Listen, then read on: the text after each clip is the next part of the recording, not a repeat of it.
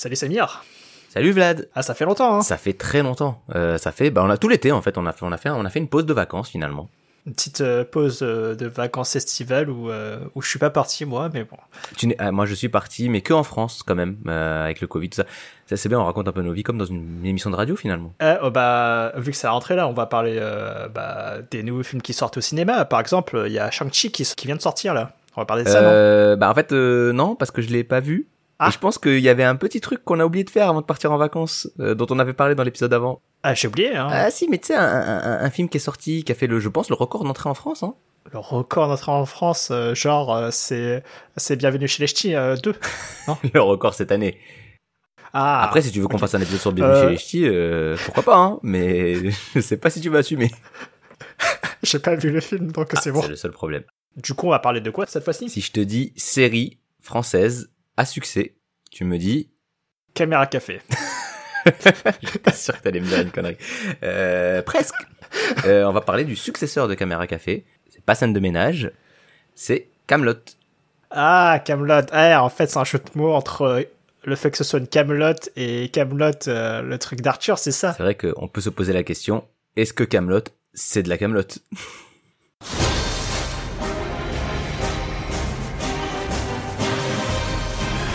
Tu as mis le générique de Camelot et tu, qui dure 3 secondes, c'est je le refais au cas où.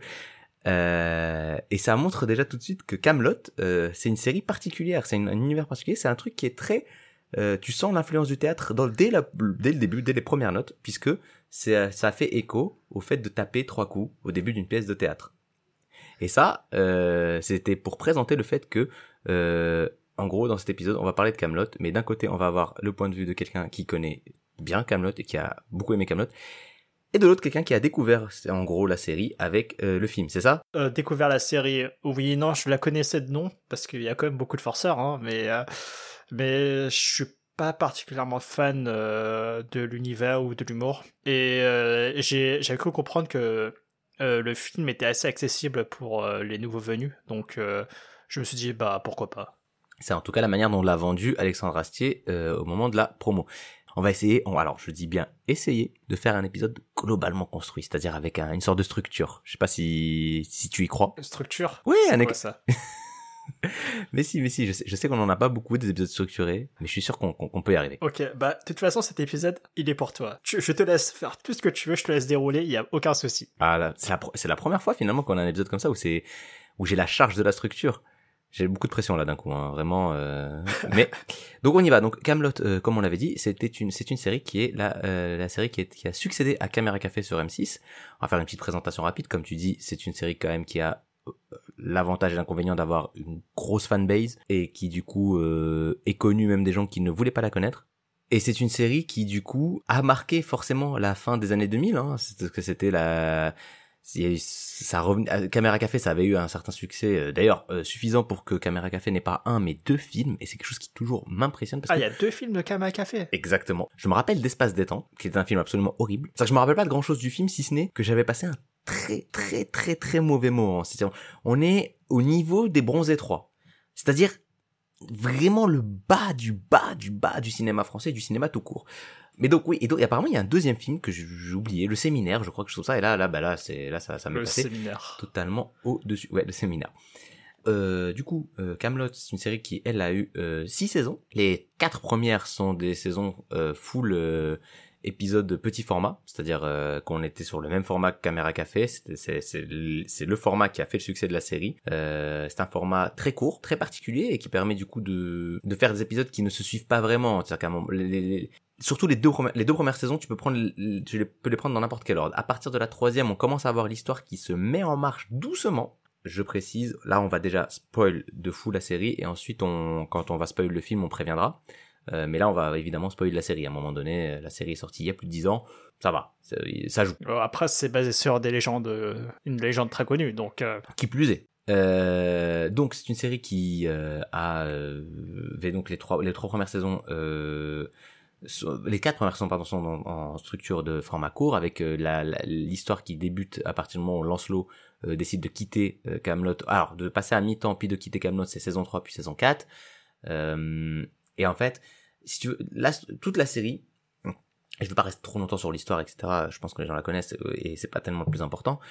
toute la série, c'est finalement l'œuvre d'un seul mec, quasiment, Alexandre Assier. Et c'est très bizarre, puisque une série, normalement, comme un film, c'est une œuvre, comment dire, collective. Et, et la plupart du temps, c'est le cas. Et normalement, même là, tu te dis, mais c'est pas possible. À un moment donné, il y a bien quelqu'un d'autre qui est intervenu. Mais là, le gars fait le scénario, il fait euh, du coup le scénario, toute l'écriture, la réalisation, la musique, et il joue le rôle principal. Et du coup, c'est ce qui fait à la fois, je pense, la force et aussi quelques faiblesses de la série. Mais ça, je pense, on en parlera du coup quand on arrivera au film. Mais c'est ce qui fait sa particularité et, aussi donc son succès. Euh, c'est une série qui est très très très centrée autour d'Alexandre Astier et du personnage du coup d'Arthur qui finalement ressemble grosso merdo à Alexandre Astier. Euh, ce qui est pas déconnant étant donné que lui il dit toujours qu'il écrit pour les comédiens et que il ne en fait il fait quelque chose de très bizarre.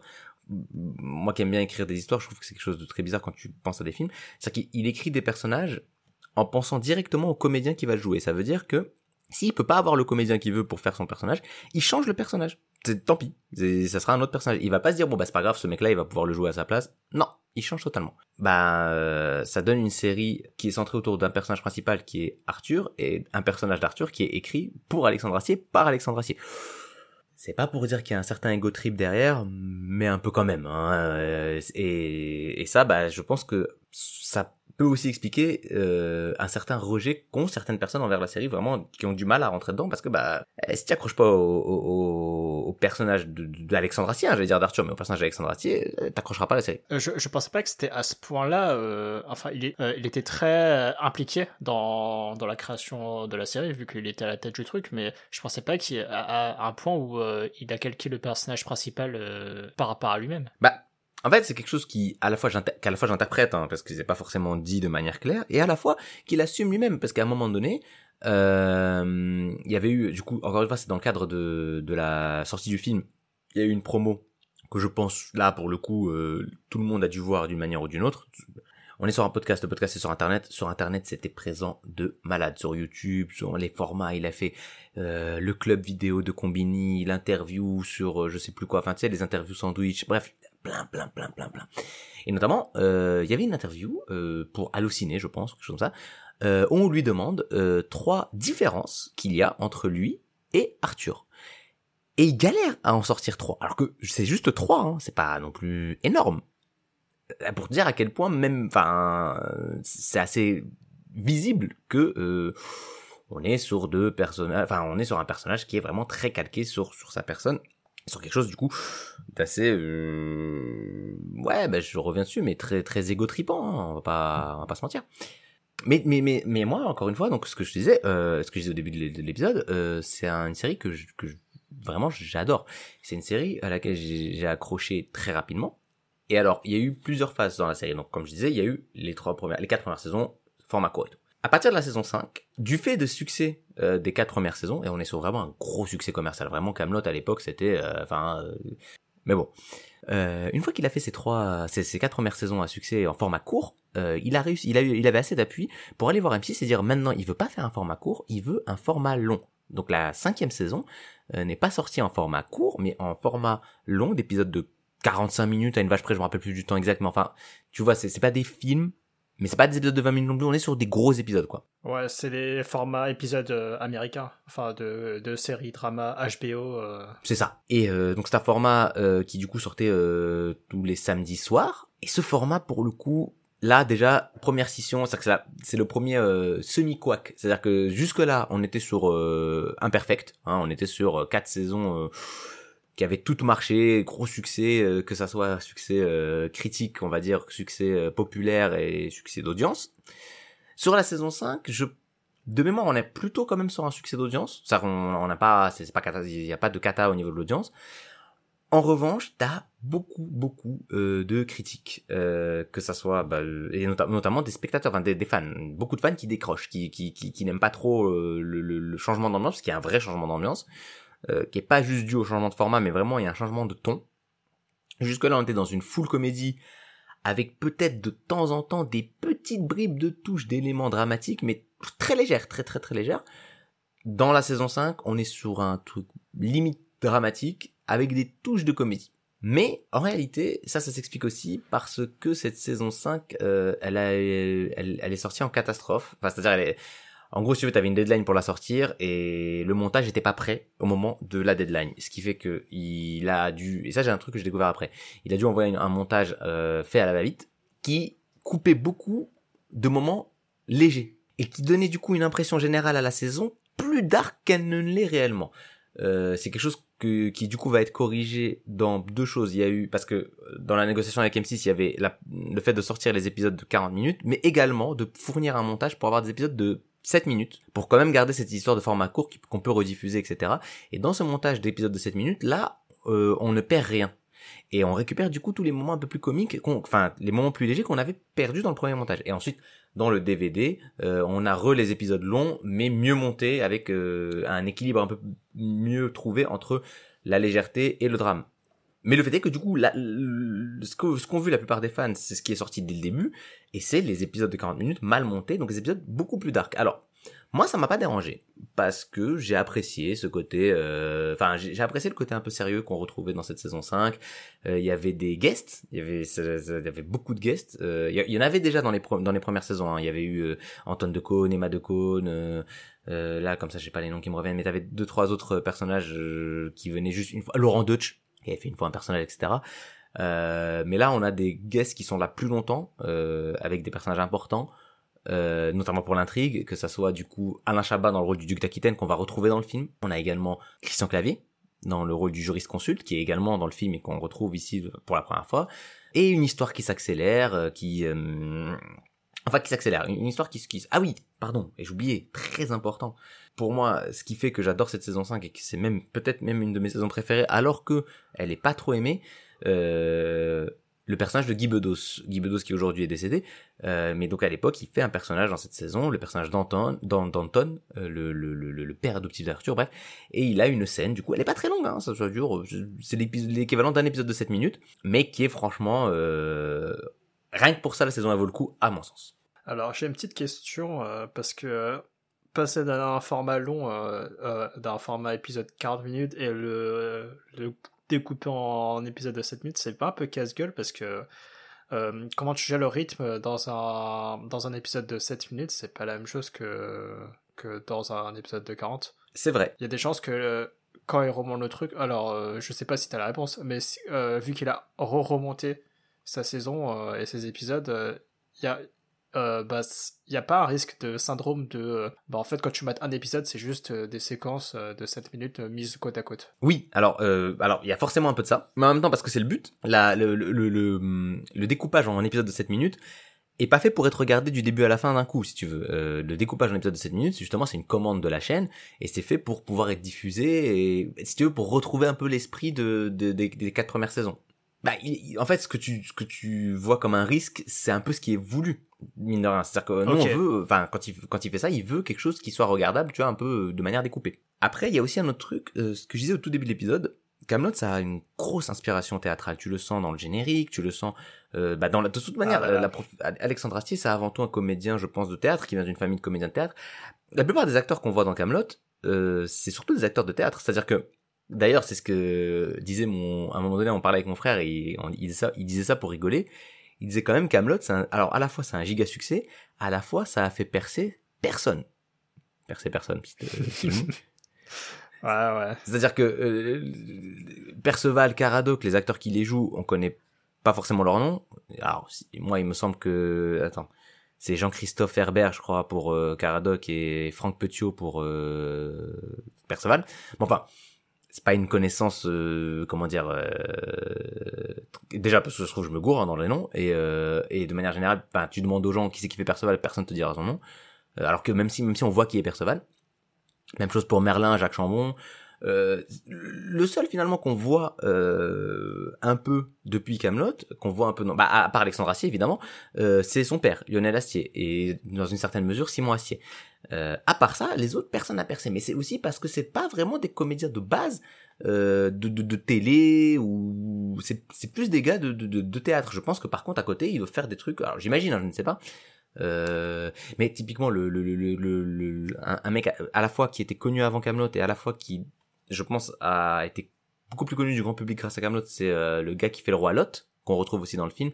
Euh, je sais pas si tu vois le roi Lot, c'est celui qui fait des citations latines, qui envoie des éclairs avec sa main. Non. Ok, c'est pas grave. Euh, L'acteur c'est François Rollin et c'est un mec qui, est, qui, qui, a toujours fait de la, enfin qui fait même même pas des pas des pas du stand-up mais des one man, tu vois, et, et, et qui en a fait beaucoup. Et mine de rien, malgré Camelot tout ça, euh, il avait annoncé après Camelot, donc on était dans les débuts des années 2010, on devait être en 2012-2013, il avait annoncé qu'il allait arrêter de faire de la scène parce que bah, il a pas assez de public, parce qu'il avait pas assez de gens qui venaient, etc., etc. Tout ça pour dire, on est dans, dans un esprit très théâtre. Et pourquoi je dis ça? Par rapport à ta question euh, C'est parce que du coup, je pense que lui, il a fait son découpage en, en se disant bon bah ok, euh, si tu veux, j'ai une série et une structure en acte, mais je, je peux aussi imaginer une structure en scène. Et du coup, finalement, chaque épisode est une scène. Et euh, oh. en faisant ça, je pense que tu arrives à avoir quelque chose d'assez cohérent. Enfin, je vais finir là-dessus euh, sur l'historique parce que là, ça fait quand même déjà très long. Euh, ensuite, on a eu la saison 6 qui est un préquel et qui ressemble beaucoup à la saison 5. Enfin, on est dans le même délire, on est dans des épisodes très longs. Là, je crois qu'il n'y a même pas de découpage en 7 minutes. En tout cas, j'ai pas, pas ma Ah, si. Ah, je sais plus. J'ai un doute sur le fait qu'il y ait un découpage de 7 minutes pour cette saison.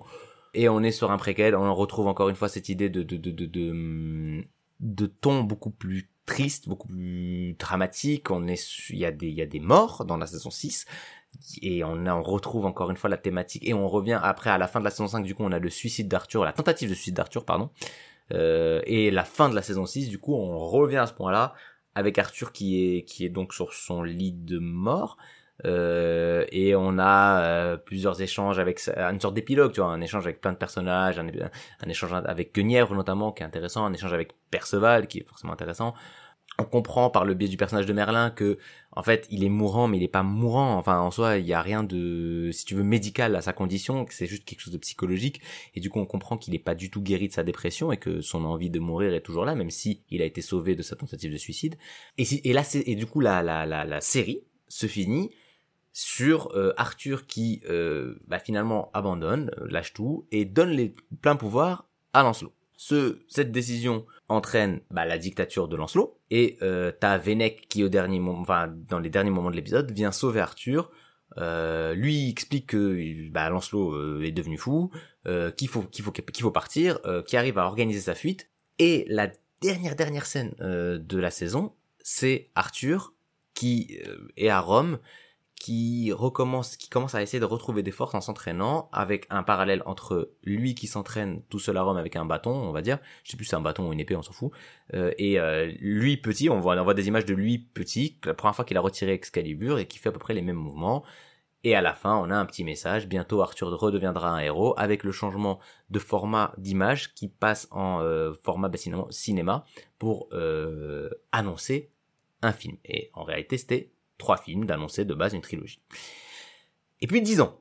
Parce qu'à ce moment-là, il, il, donne, il dit pas, il revient dans dix ans. Il dit, il reviendra bientôt. Et ensuite, on a dix ans d'attente pour le premier film Camelot. Donc l'attente, elle est énorme. Alors c'est un risque, hein, parce que tu peux aussi, un peu comme nous, hein, euh, totalement perdre la hype. Euh, mais c'était aussi pourquoi je voulais, pourquoi j'ai pris du temps à faire ce, ce retour sur euh, ce qui se passe dans la série, etc. C'est pour expliquer que, bah, on vient de faire deux saisons c'est-à-dire qu'au moment où on commence le film, on vient de sortir normalement, de, en tout cas dans l'histoire, de deux saisons où on a beaucoup appuyé sur euh, le personnage d'Arthur, sur sa dépression, etc., etc. Et où normalement à la fin de la saison 6, on t'annonce un, un retour, si tu veux, un, euh, une amorce de quelque chose, de retour, on ne sait pas trop. Et ça, ça c'est le point de départ du premier truc qui m'a surpris dans le film. Mais je vais te laisser du coup, euh, maintenant qu'on arrive au film, déjà bah, me dire, euh, nous dire euh, ce que t'en as pensé. je te laisse boire un peu, un peu d'eau. Oui. Vu que t'as monologué pendant, pendant quasi 20 minutes non-stop. Ah là là, Camelot, Camelot. Ah là là. Bah, Ouais, comme je le disais un peu plus tôt, j'ai aucune affinité avec la série. Alors vraiment aucune. Euh, j'avais vu des épisodes passer euh, sur M6 euh, quand j'étais petit. à vrai dire, je trouvais pas ça drôle. Et j'allais avec une, une, approche curieuse. j'avais j'avais aussi écouté un interview d'Alexandre Astier où il disait que ça allait être accessible pour les euh, bah, les nouveaux venus et ça pouvait faire découvrir la, la licence à, des nouvelles personnes et je me suis dit ouais pourquoi pas bon et ouais allé vraiment euh, avec un esprit ouvert et bah le souci c'est que le film je ne l'ai pas trouvé nul mais en, à la fin du film j'étais très indifférent euh, par rapport à tout ce que j'ai vu, euh, que ce soit au niveau de l'histoire, au niveau de, tout ce qui est implication émotionnelle, au niveau de l'humour. J'ai pas beaucoup ri. J'ai pas trouvé ça nul, mais j'ai trouvé ça ok. Bah, j'ai vu Camelot le film et j'ai pas grand chose à, dire de plus ça m'a laissé de marbre. Je oui, je comprends. C'est finalement euh, une critique que j'ai aussi entendue de la part d'une amie à moi qui pareil allait voir le film et m'a dit bah le pire c'est ça, c'est que en fait euh, j'en suis sorti en mode bah ok, enfin genre euh, c'est limite si elle avait pas oublié le film après avoir vu le film. Genre elle a vu le film et hop là. Alors dis-toi que non mais ça, fait un mois, ça fait on était censé enregistrer cet épisode il y a un mois, ça ça fait deux mois que je l'ai vu et je t'avouerai que euh, j'avais mis quelques notes euh, histoire de me souvenir de quelques points qu'on va traiter un peu plus tard, mais c'est j'ai pas beaucoup de souvenirs du film vraiment. Il m'a vraiment pas marqué. Ouais c'est ça. Et, ça du coup ben ça, et, et, en fait ma pote elle était un peu dans la même situation que toi. C'est-à-dire qu'elle connaissait Camelot vite fait. Jamais été grande fan elle allait voir comme ça. Et du coup voilà. Et ça pour moi déjà bah, j'ai l'impression après j'ai pas du tout récupéré. Alors oui non parce que toi t'es dans une salle où il y avait pas beaucoup de monde. Ouais mais ça je peux pas le juger en vrai pardon, je, me suis un peu perdu tout ça dans ma phrase parce qu'en fait, ce que je voulais dire, c'est que j'allais commencer ma phrase en disant, j'ai l'impression que les gens qui n'étaient pas fans de Camelot euh, et dont ils prétendent qu'ils pouvaient voir le film, bah ils ont pas spécialement aimé, tu vois, genre ils en mode, oh, je je vais aussi citer, au-delà de ça, j'avais écouté à un moment donné une émission de radio qui n'a rien à voir avec le sujet, mais où euh, tu avais euh, quelqu'un qui est plutôt connu, mais pas du tout dans le cinéma, qui s'appelle Eric Zimeco, un joueur de foot, un ancien joueur de foot, consultant en sport, etc. Bref, dans l'émission de radio, comme ils ont eu un, petit côté, un peu comme nous, de pas avoir trop de fil conducteur, à un moment donné, ils se mettent à parler de ce qu'ils ont vu à la télé, euh, enfin au cinéma récemment. Et ils n'ont pas vraiment fait une critique du, du ou quoi, mais le gars, en parlant de Camelot, euh, bah tu sentais qu'il avait pas, pas, passé un bon moment. Et on n'est pas sur quelqu'un qui est genre euh, euh, un grand critique cinéma qui du coup peut-être aurait pas passé un bon moment parce que oh là là euh, c'est un peu genre c'est pas une critique en mode oh tiens on dirait camping. C'est vraiment une critique à un mec qui peut apprécier un film comme camping qui peut apprécier genre qui voilà mais qui l'a pas pas qui a trouvé ça éclaté. Euh, et euh, toi j'ai l'impression que c'est un peu la même chose. Euh, alors lui il avait l'air plus énervé que toi et ma pote hein. toi et ma pote vous êtes plus dans un délire en mode mais qui est limite plus vexant, hein, qui est en mode, bah, voilà, comme tu dis. Hop. Ça, ça m'a pas marqué et que je l'ai vu ou que je l'ai pas vu, euh, bah, ça ne change absolument rien. C'est vraiment, euh, je pense que c'est très dur comme, comme, comme retour. Hein. À la limite, tu vois, si c'est un film euh, que t'as vraiment détesté, au moins, le, le, le, le, film a procuré une certaine, une certaine émotion, mais là, il y a vraiment rien du tout. Oui, c'est ça, c'est un, un, un, film qui ne procure rien comme émotion, et ça, c'est dur. Euh, C'est pas mon cas. Euh, je vais dire la vérité. Je vais dire, j'ai un peu, bah, je vais, à un moment donné, donner aussi mon avis. Euh, j'ai, en fait, ce qui est très bizarre et ce qui est très compliqué pour moi, c'est que déjà, je l'ai vu deux fois. Alors, je ah. l'ai pas vu deux fois parce que j'ai tellement kiffé la première fois que je suis retourné. Non, je l'ai vu deux fois par un concours de circonstances. En fait, euh, je vais le voir avec ma famille. J'ai vu qu'avec euh, mon frère et ma sœur, et euh, du coup, je savais que si j'allais pas le voir avec mes parents, ils allaient pas le voir, et je trouvais ça dommage. Du coup, on y est retourné. En gros. Euh, donc c'était pas c'était pas c'était pas une volonté de ma part de le voir euh, deux fois parce que j'ai trop kiffé.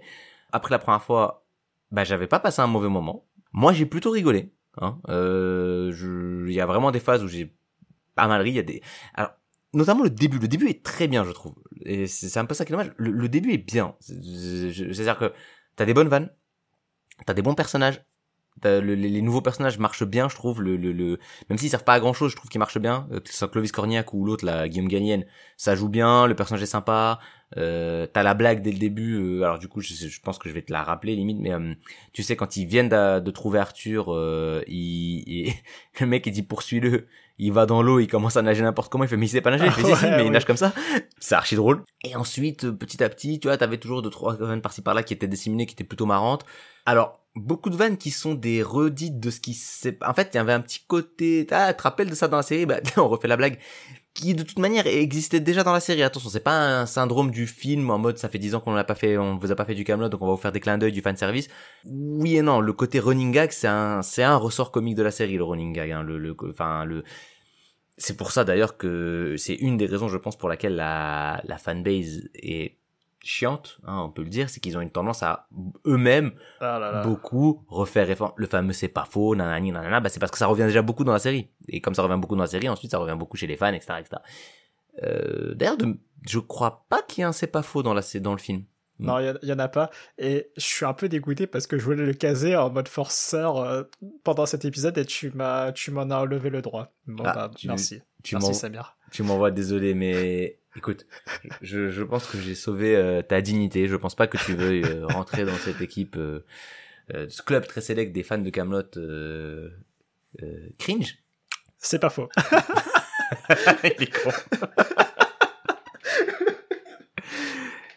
Et je vais me retenir de faire la suite de la blague, puisqu'en général c'est toujours ça que tu fais. Il y en a un qui dit c'est pas faux, l'autre qui dit ah c'est quoi, c'est cringe que vous comprenez pas. Tu vois, bref. Bah, je l'ai fait quand même, mais je préfère expliquer plutôt que On s'en fout. Mais mon problème du coup avec le film, c'est que bah, à part dire j'ai passé un bon moment et citer deux trois blagues qui m'ont particulièrement fait marrer, bah ensuite si je viens là, si je développe mon avis sur le film, je vais surtout avoir des points négatifs à relever que des points positifs. Et pourtant, mon impression globale, elle est bonne. Genre, j'ai passé un bon moment. Je peux pas dire que j'ai pas passé un bon moment. Ah, ça, c'est un classique, ça. Quand tu, euh, quand t'as apprécié quelque chose, à chaque fois, c'est plus facile de mettre euh, le doigt sur les choses que t'as pas aimé parce que c'est, c'est les choses qui ressortent plus que les choses que t'as aimé. C'est pas faux. D'habitude, tu vois, par exemple, les films Marvel, on en a déjà parlé.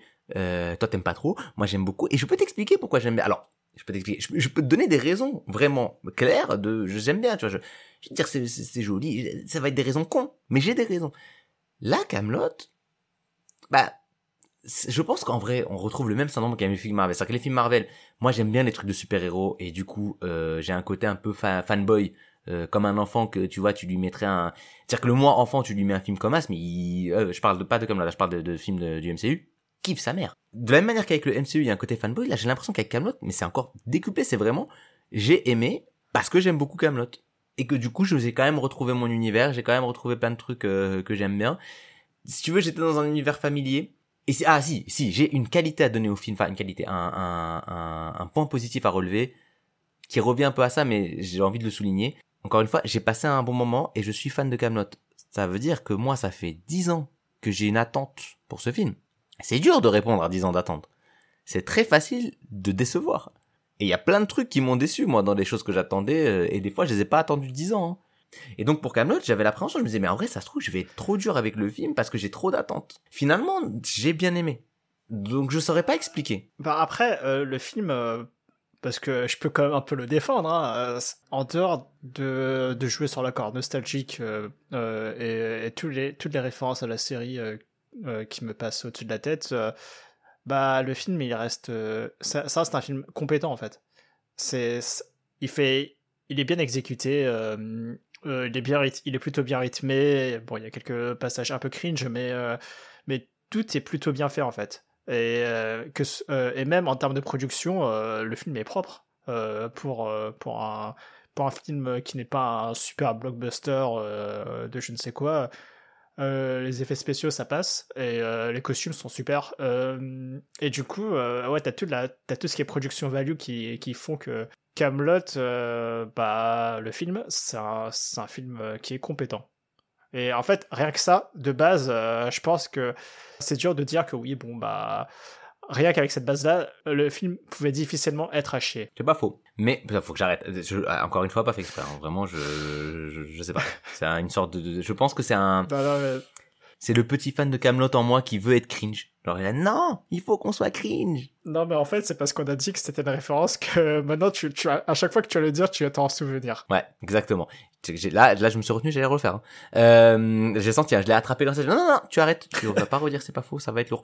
Je suis d'accord avec toi. Euh, notamment un point que l'on n'a pas souligné et qui, pour moi, le point le plus fort du film, et c'est parce que euh, je pense que ça, c'est lié à la formation initiale d'Alexandre Astier, c'est la musique. J'aime beaucoup la musique dans le film. Euh, je trouve qu'elle est cool, qu'elle revient, elle est, elle me met dans l'ambiance. Vraiment, j'ai- j'aime bien. Il y a, c'est des nouveaux thèmes musicaux, c'est pas des thèmes musicaux. Bon ça, à la limite toi tu t'en fous, bah, mais tu t'en rends pas compte. Mais moi je trouve, bah il y avait- ça, il y avait un côté nouveaux thèmes musicaux qui arrive du coup à reproduire la même ambiance que précédemment, mais en changeant des choses. Et il y a eu, elle a une importance dans la dans la série, fin- enfin dans le dans l'intrigue finalement la musique, puisque c'est comme ça que, alors à partir de maintenant on va spoil parce que ça j'en ai j'en ai marre de, de réfléchir à, pour pas spoiler. Ouais. On va spoiler l'histoire et les blagues. C'est ça. On a déjà spoilé une blague. Ouais, mais c'est au début, c'est bon, c'est comme une bande ça. Euh... Ah oui, d'ailleurs, euh, alors tiens, tant pis, euh, nique la structure, mais sinon après je vais oublier. Une autre blague qui m'avait beaucoup fait rire, c'est pareil, c'est toujours au début, euh, c'est c'est débile en plus comme blague, mais c'est quand ils sont en train de d'essayer de se faire arrêter par le le le le, PA, le péagiste, le le le, le, PA, le, PA, ouais. le, mec du péage et qui, commence à, à, insulter et qui dit la, duchesse d'Aquitaine c'est une grosse pute et que là d'un coup il y a tout le monde qui s'arrête ça m'a éclaté de rire j'avoue je voilà c'est con ah. mais ça m'a éclaté de rire. Ah, moi je sais pas. Moi, à, à, ce moment là j'étais en mode hmm, toi t'as bah ouais non mais et puis après t'as donc bah, ah oui d'ailleurs ça me fait penser à un autre point positif pour le film. Ok on va citer tous les points positifs comme ça on va tous les faire d'abord. Euh, ce qui est dommage parce qu'en fait quand tu fais ça après c'est c'est quand et que après tu finis sur les points négatifs l'impression globale est plutôt négative mais c'est pas grave. Euh, donc je finis sur la musique c'était par rapport au fait que bah c'est c'est dans l'intrigue aussi. C'est comme ça qu'ils arrivent à ordonner les burgondes etc etc ouais. Par contre euh ah que non tu sais quoi non je veux avant de finir les points positifs je veux dire un point négatif parce que il y a un truc avec lequel bizarrement je suis pas d'accord. Alors que encore une fois j'ai mieux plus aimé plus aimé le film que toi. Je le trouve pas forcément très bien rythmé et pas forcément très bien construit. C'est-à-dire que d'un côté, alors je pense qu'il est plutôt bien joué. Ça, alors je suis pas, je suis pas, je suis pas un spécialiste de la chose, mais en tout cas, il n'y a pas de jeu d'acteur qui m'a choqué. J'ai du mal un peu avec les enfants, notamment le Astier jeune, enfin le Arthur jeune. Euh, ah non, les Gus, ok. Ouais, le, le et, de toute manière, tout, tout, tout, ces phases de flashback, j'avais du mal à la fois avec comment elles étaient jouées et même pourquoi elles étaient là en vrai. Genre, ouais, c'est vrai. Genre, euh, quand tu disais que c'est bien rythmé. Alors, au deuxième visionnage, au deuxième visionnage, j'avais très peur parce que la première fois, elle m'avait paru longue ces phases de flashback et je me suis dit putain mais la deuxième fois elles vont me elles vont me elles vont me tuer.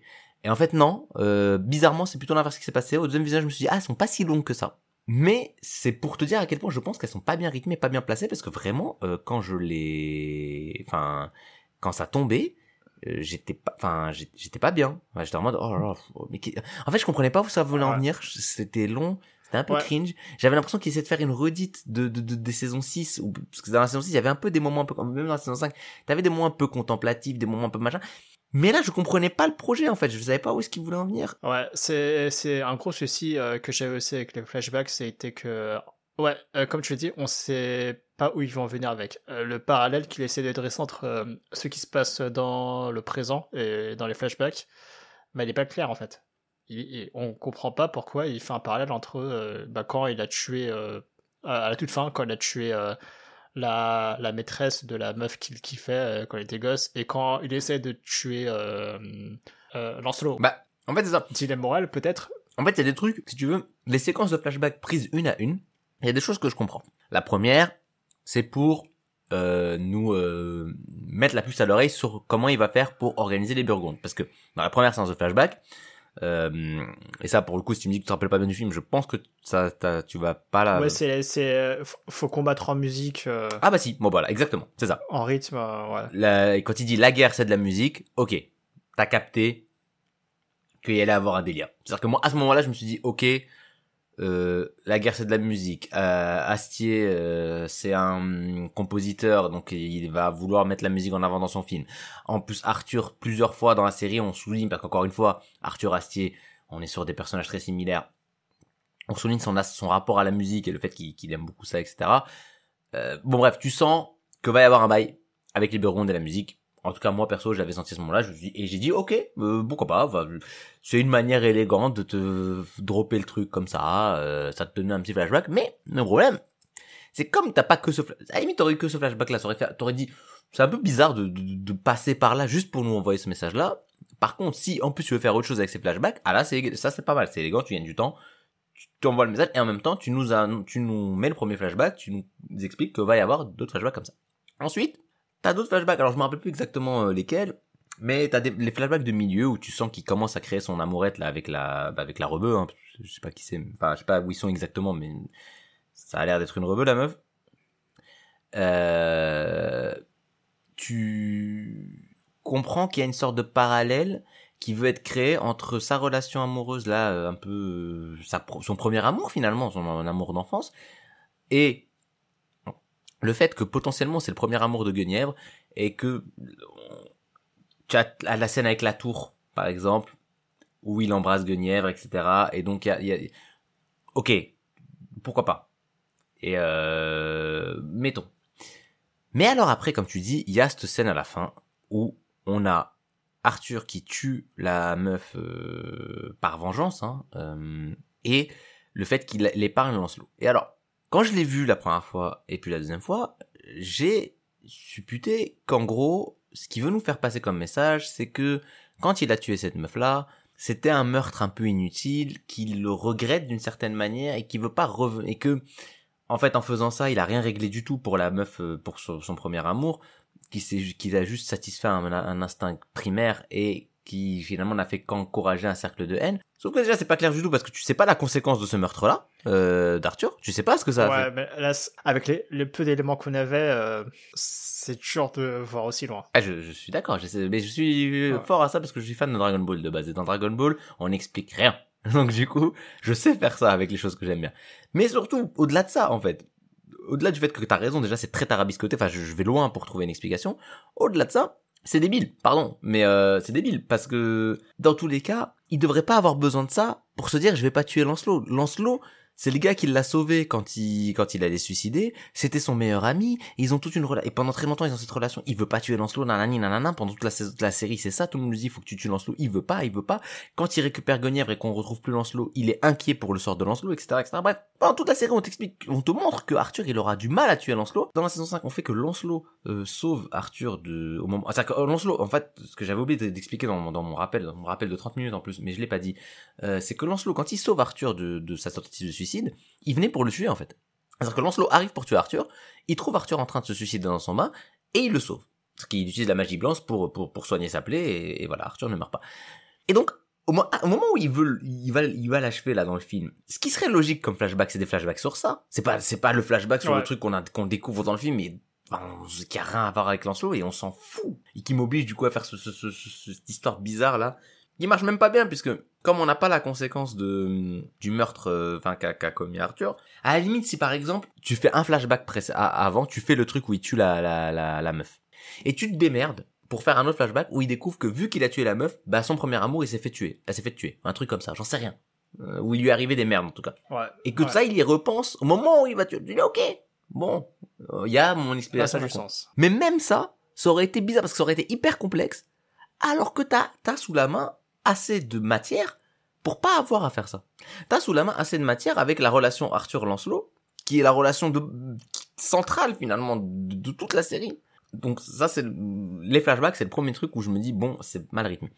À côté de ça, il y a le truc qui m'a le plus perturbé et c'est pour ça que j'avais fait toute mon intro aussi. Arthur, pendant tout le film en vrai, il veut toujours pas être Et OK, c'est un film, c'est une histoire où la, la, la, où on a beaucoup la thématique de la dépression. Et moi, c'est une thématique que je maîtrise pas, c'est une maladie que je connais pas. Par exemple, une série que j'avais vue qui apparemment parle assez bien, c'est Des euh, Desperate Housewives, non pas du tout, euh, BoJack Horseman. Et dans BoJack Horseman, notamment, il y avait un truc qui m'avait un peu agacé au début, et puis après, je me suis dit, mais en fait, je pense que c'est, voulu.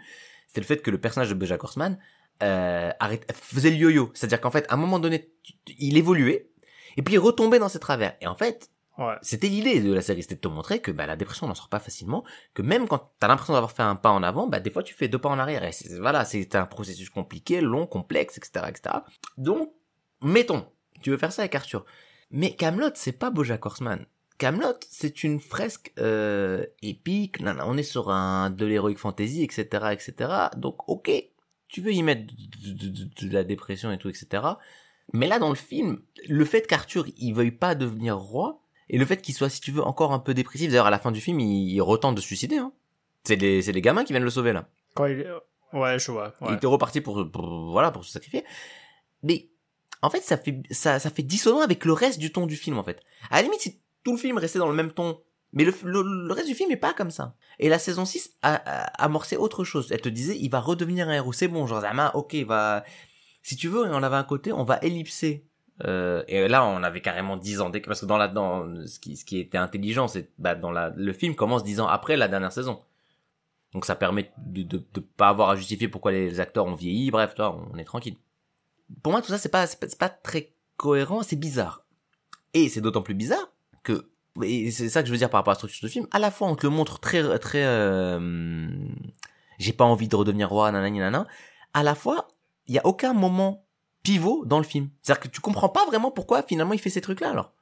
Tu comprends pas. C'est-à-dire que par exemple, jusqu'au moment où il, se fait arrêter, il veut pas être roi. C'est-à-dire qu'il y a eu le petit moment avec la, table ronde, ok, mais il continue à dire non non mais c'est juste ça c'est bien, je pense il a bien aimé et tout, mais c'est tout. Ensuite, il se fait il, il, est blessé, il est dans le cachot, Perceval Caradoc le sauve, il y a un mec qui essaie de le tuer, bon, ok. Et là, hop, on switch sur, il va sauver Guenièvre. Mettons, même s'il a pas envie de redevenir roi, il peut avoir, euh, on comprend qu'il a, qu'il ressent un, de la culpabilité en fait le fait que Guenièvre soit emprisonné par Lancelot, etc., etc. Il part la sauver avec Perceval Caradoc. Au moment où il sauve Guenièvre, la scène juste après, ils vont au rocher, il va récupérer l'épée. Et ça, vraiment, j'ai pas compris. Enfin, j'ai pas compris. J'ai dit, j'ai j'ai eu l'impression que, comme si le film, il avait sauté un truc. C'est-à-dire que, depuis, depuis le début du film, Arthur, il veut pas être roi. Il sauve Guenièvre et il dit, il, s'échange rien de spécial au niveau des mots. Et elle lui dit pas un truc qui est censé lui faire changer d'avis. Et là, il va au rocher. Genre, il va essayer de retirer l'épée. Mais tu te dis, mais euh... donc c'est bon là, il a changé d'avis, il veut de redevenir roi. Et tu sais pas pourquoi. Et c'est ça qui m'a perturbé en fait dans le film et dans la construction du film et dans la... et, j'ai l'impression qu'en fait que euh... oui ah, je, je, suis pas je suis pas trop d'accord hein, parce que pour moi euh, c'est au moment où elle se fait libérer bah je euh, pour moi le, le déclic se fait à ce niveau-là à, ce moment-là et du coup euh, ouais quand il va, euh, il va sauver Guenièvre et qu'il va récupérer l'épée bah pour moi euh, c'est bon il était en route pour redevenir roi et, et reprendre du poids de la bête mais, mais, mais pourquoi? Parce que c'est la merde en fait, non? Oui. Non mais oui. Mais depuis le début, c'est la merde. Bah, il était à l'étranger, euh, il était isolé, et puis là, il voit tous ses potes euh, se faire enfermer et être dans une sale posture. Je pense que il y a de ça qui a joué, non? Tout l'échange avec le, le duc d'Aquitaine, que j'aime bien. Le personnage de Chabat, très bien. Euh, c'est le moment où il découvre, ou en tout cas il redécouvre, l'impact de, de, de, de, Lancelot sur le, le royaume de l'ogre, etc. D'ailleurs, ça, je, là, je comprends ce qui essaie, que ce qu'on essaie de te faire comprendre. Là, tu vas comprendre que le duc d'Aquitaine, il va vraiment euh, lui mettre dans la tête que euh, frère, euh, c'est ta faute, parce que il, il lui, on a le moment où il va dans le bain et dit non mais hey, je vous ai sauvé, vous allez venir à mon goûter. Ensuite, il y a le moment où il fait exprès de mal le guider pour justement l'amener au résistant, à la résistance parce qu'il se dit que ça va être un truc qui va lui faire, lui faire avoir le déclic. Il lui raconte que Lancelot, il condamne des enfants et la question des enfants, elle est centrale dans Camelot puisque Astier là-dessus, justement, c'est en gros c'est la grosse différence qu'il y a entre Astier et Arthur. Astier il a six enfants, Arthur il est potentiellement euh, stérile. Je dis potentiellement parce qu'en fait on le sait pas. Et alors parenthèse euh, théorie, je pense que ce qui va se passer, c'est que Guenièvre va être enceinte et que potentiellement elle est tombée enceinte quand ils ont fait la ham dans la tour, parce que je pense qu'ils ont fait la ham dans la tour. Voilà, c'est une petite parenthèse théorie, c'est comme ça, ça fait plaisir. On s'en fout. Mais euh, voilà. Mais du coup, tu sens, et d'ailleurs, c'est montré, hein, tu sens que quand il lui dit le truc des enfants, il, ça lui fait quand même, tu depuis tout à l'heure, il est en train de dire je m'en bats les couilles, je m'en bats les couilles. Quand il lui dit ça, il fait, il dit pas je m'en bats les couilles, il dit rien. Il est en mode, ah ouais, quand même, c'est chaud. Et il il y a un moment donné aussi où euh, Astier, enfin, où Chabat, euh, le duc Taketen, du coup, lui dit, euh, mais d'ailleurs, vous savez qu'il y a une théorie comme quoi, il y a une légende comme quoi, euh, comme il s'appelle, Lancelot n'a pas pris le pouvoir par la force, mais que c'est vous qui lui avez donné. Et il lui dit bien, c'est une légende en mode parce que il se dit, en gros, il lui fait comprendre que, bah, il pense que c'est vrai, et il lui fait comprendre qu'en ça, euh, bah, si c'est lui qui lui a donné le pouvoir, c'est à lui de prendre ses responsabilités et de lui reprendre le pouvoir. Et donc, ok, tout ça c'est bien fait, mais vu que t'as pas, en fait, je trouve qu'il manque malgré tout euh, le moment charnière, le moment où tu sens que, ok, il change d'avis. Parce que quand il va sauver Guenièvre, tu sais, il défonce la porte, elle lui dit ah mais vous êtes venu me sauver, il dit ouais, enfin moi je suis venu, euh, voilà, c'est l'autre qui vient vous sauver, enfin, ça genre il y a toute la blague avec son amoureux qui finalement lâche l'affaire parce qu'il est tombé et tout et euh, voilà et et je trouve que là il manque euh, ben il manque quelque un chose. Un déclic où, euh, où, ok, où le, le, le, film met vraiment en avant le fait que là ça pivote et, et et ok, euh, le personnage est, remis euh, sur une direction claire. Mais d'ailleurs, là où tu vois que c'est bâtard, c'est que il récupère Excalibur, mais Excalibur ne brille pas vraiment. Donc en mode, il a pas vraiment encore bien pivoté. Il continue, à la fin, il continue d'essayer de se suicider. Tu vois, genre. Et du coup, je comprends pas ce qu'il veut. Enfin, ok. Je trouve qu'il y a un côté, il y a un, un côté un peu bâtard que j'arrive pas à trop comprendre. Je, je, me sens un peu, j'arrive pas trop à suivre ce qu'il fait. Ah bah après il y, aura deux films euh, pour compléter ça. J'imagine que il y aura des il y aura des éléments qui vont être plus clairs dans, dans les suites si, si elles existent. je, je m'explique ça par exactement ce que tu viens de dire. C'est-à-dire qu'il y aura, il y aura potentiellement deux autres films, mais comme t'as dit, si elles existent, ça veut dire que je pense que à la fois, en fait, il s'est retrouvé sur ce film avec le cul entre deux sièges, entre, bah, moi, je veux faire le premier film d'une trilogie. Mais j'ai aucune garantie de pouvoir faire le premier film d'une trilogie. Ça se trouve, mon film va pas marcher et ça sera le seul film que je pourrai faire. Donc, il faut que je fasse un film qui soit le premier film d'une trilogie, mais qui puisse tenir tout seul. Et en voulant faire ça, je pense qu'il a voulu mettre beaucoup de choses dans son film. Et peut-être trop de choses. Je pense qu'il y a des choses qui méritaient. Bah, typiquement les flashbacks, tu vois. Ça se trouve, les flashbacks, ils vont avoir plus de sens euh, dans les suites, mais... Euh, peut-être. Peut-être. Mais en tout cas, là, comme ça, tu prends le film en tant que tel, les flashbacks, ça dégage. Même un autre truc, très important. Moi, ça, mais là, c'est un truc personnel. Bah, un truc, je sais pas si toi, ce que t'en as pensé de cette scène-là, mais justement, le moment où on arrive à l'épée et qu'on rencontre le frère de Perceval. Déjà, ouais, déjà, il y a ça.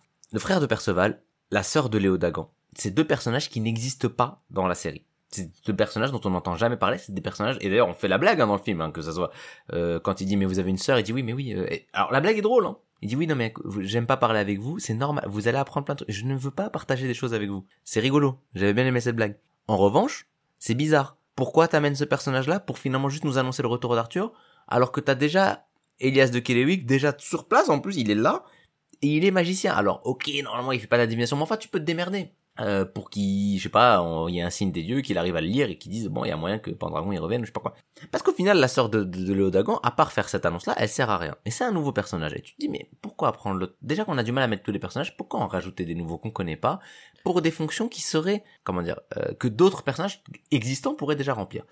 La même chose, le frère de Perceval, ça, je sens que c'est pour faire une scène rigolote. Mais pareil, le pire, c'est que moi, la scène du jeu de, du Pays de Galles, le Robot Brawl, ah, on en parle enfin. Parce que, parce que. J'ai détesté. Bah, bah justement, la, scène, euh, parce que là, on va parler de la, fameuse scène euh, de, de, de, de, entre guillemets, rugby. Non. Euh, Robo Brawl. C'était le nom qu'ils ont donné au truc, Robo Brawl. Oui, voilà, c'est ça, le Robo Brawl. quel enfer, cette scène. Et quel enfer. Enfin, quel malaise, surtout. Ah, non, mais c'est, je, je, je confirme. On est, on est d'accord là-dessus. C'est compliqué, ce truc. Enfin, ça dure longtemps, c'est interminable cette scène et, ça, s'étend, tu comprends déjà le ressort comique, euh, le décalage entre les règles, patati patata, les règles complexes et le jeu qui n'a aucun sens. T'as compris, c'est bon, on a compris, on a compris la blague. Mais ça s'étend, ça s'étend, ça se termine pas. Et là, je vais faire mon Dupont. Enfin, ça va donner, ça donne, ça va donner notre petit moment Dupont et Dupont. Je dirais même plus. C'est une référence à Tintin. Bref, euh, toi, t'as la vision de quelqu'un qui connaît pas Camelot. Cette scène, elle t'a fait cringe parce que elle est, du coup, euh, ça me confirme que cette scène de base est pas très marrante. Enfin, enfin, c'est pas marrant. C'est trop long, c'est gênant, c'est pas marrant. Mais pire que ça, le ressort comique que t'as compris, il est pas fidèle à la série. Je m'explique. Dans la série, en effet, il y a un running gag sur le fait que Perceval a des jeux incompréhensibles c'est un running gag, il joue toujours avec Caradoc et le tavernier, il est toujours là, il alors, c'est ça le pire, c'est que il a du mal à comprendre des jeux qui sont assez simples puisqu'ils sont accessibles à, des cons genre Caradoc et tout. Et lui, on sait pas trop pourquoi, mais il capte pas. Et à côté de ça, lui, quand il veut faire ses jeux, c'est des jeux incompréhensibles. Mais c'est des jeux du style, il faut, euh, il faut faire des, il faut, tu sens que quand il te l'explique, il faut faire des, calculs mentaux de malade et tout. Et en fait, ça recoupe avec un autre euh, running gag, enfin avec une caractéristique de Perceval qui est que Perceval à la fois il est très con et à la fois il a des caractéristiques un peu euh, géniales. Enfin, j'ai pas d'autres mots. En gros, il a un côté génie. Euh, un peu à la Rainman, en fait, ce genre de personnage-là. C'est-à-dire qu'il est très con, mais en même temps, par exemple, il est super fort en calcul mental, euh, Perceval. Mais vraiment, genre, c'est c'est euh, c'est une bête. Le mec, il peut te, il te compte les pierres du château, enfin bref. Et il trouve ça, et en fait, il trouve ça teubé. C'est-à-dire que quand tu, il trouve, lui, il a pas l'impression d'être exceptionnel. Quand tu lui demandes, il, il te dit juste, bah ouais, bah ça va, c'est pas c'est pas incroyable de savoir compter. Et en fait, l'autre running gag, c'est qu'à la fois il est comme ça, et à la fois comme il est très con sur plein d'autres trucs, les autres personnages n'arrivent pas vraiment à capter qu'il est si génial que ça. Ils se doutent qu'il y a un truc, mais ils se disent c'est peut-être une sorte de coup de chat, ils ont mal compris. Bref. Et donc il y a les jeux du Pays de Galles qui ont ces règles très complexes, euh, sauf que il y a un épisode où euh, je te passe les détails, mais en gros Arthur se retrouve à lire euh, les règles de, de, jeu du Pays de Galles, sans que personne le sache ni rien du tout. Et euh, pendant le même épisode, Perceval lui essaie de faire le jeu, donc c'est le jeu du pélican, ah, essaie de jouer avec Caradoc et, le tavernier, et il, le prend super mal parce qu'en gros, bah les mecs, il, essaie de jouer avec eux et personne ne comprend ses règles.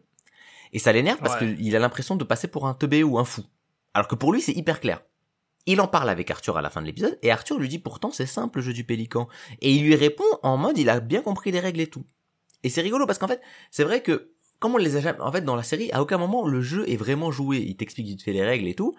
Tu comprends que c'est un jeu très complexe, mais tu comprends que, bah, peut-être que ça, enfin, tu vois, tu, tu dis juste, bah, ok, tu, tu comprends que Perceval il peut y jouer parce qu'il est très fort en maths, en fait. Tu te dis pas ça a aucun sens, tu dis juste c'est trop complexe. C'est genre il te dit ouais il faut euh, 120 125 bouts de bois euh, coupés en petits machins. euh, à chaque tour il faut faire des, des multiplications de malades etc. Ça. Donc en fait ce qui est marrant c'est pas que ça soit incompréhensible, c'est que ça soit incompréhensible pour le commun des mortels. Et du coup là on a une scène où pour accéder à Excalibur, Arthur il est bloqué par un mec du Pays de Galles.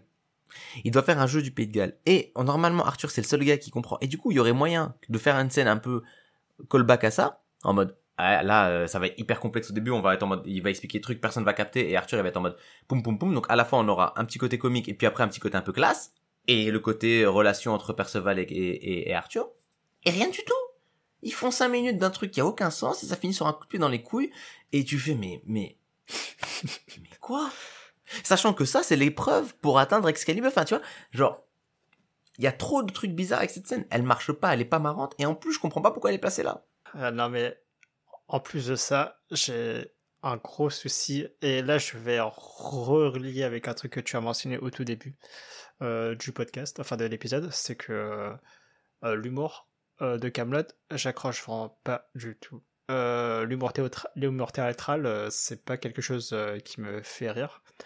Et, je trouve qu'il y a trop de moments où, où justement le film s'appuie sur des ressorts comiques euh, où par exemple tu as deux personnages idiots qui, qui hurlent et qui, qui s'insultent et je ne trouve pas ça drôle. C'est c'est juste que ça me parle pas du tout.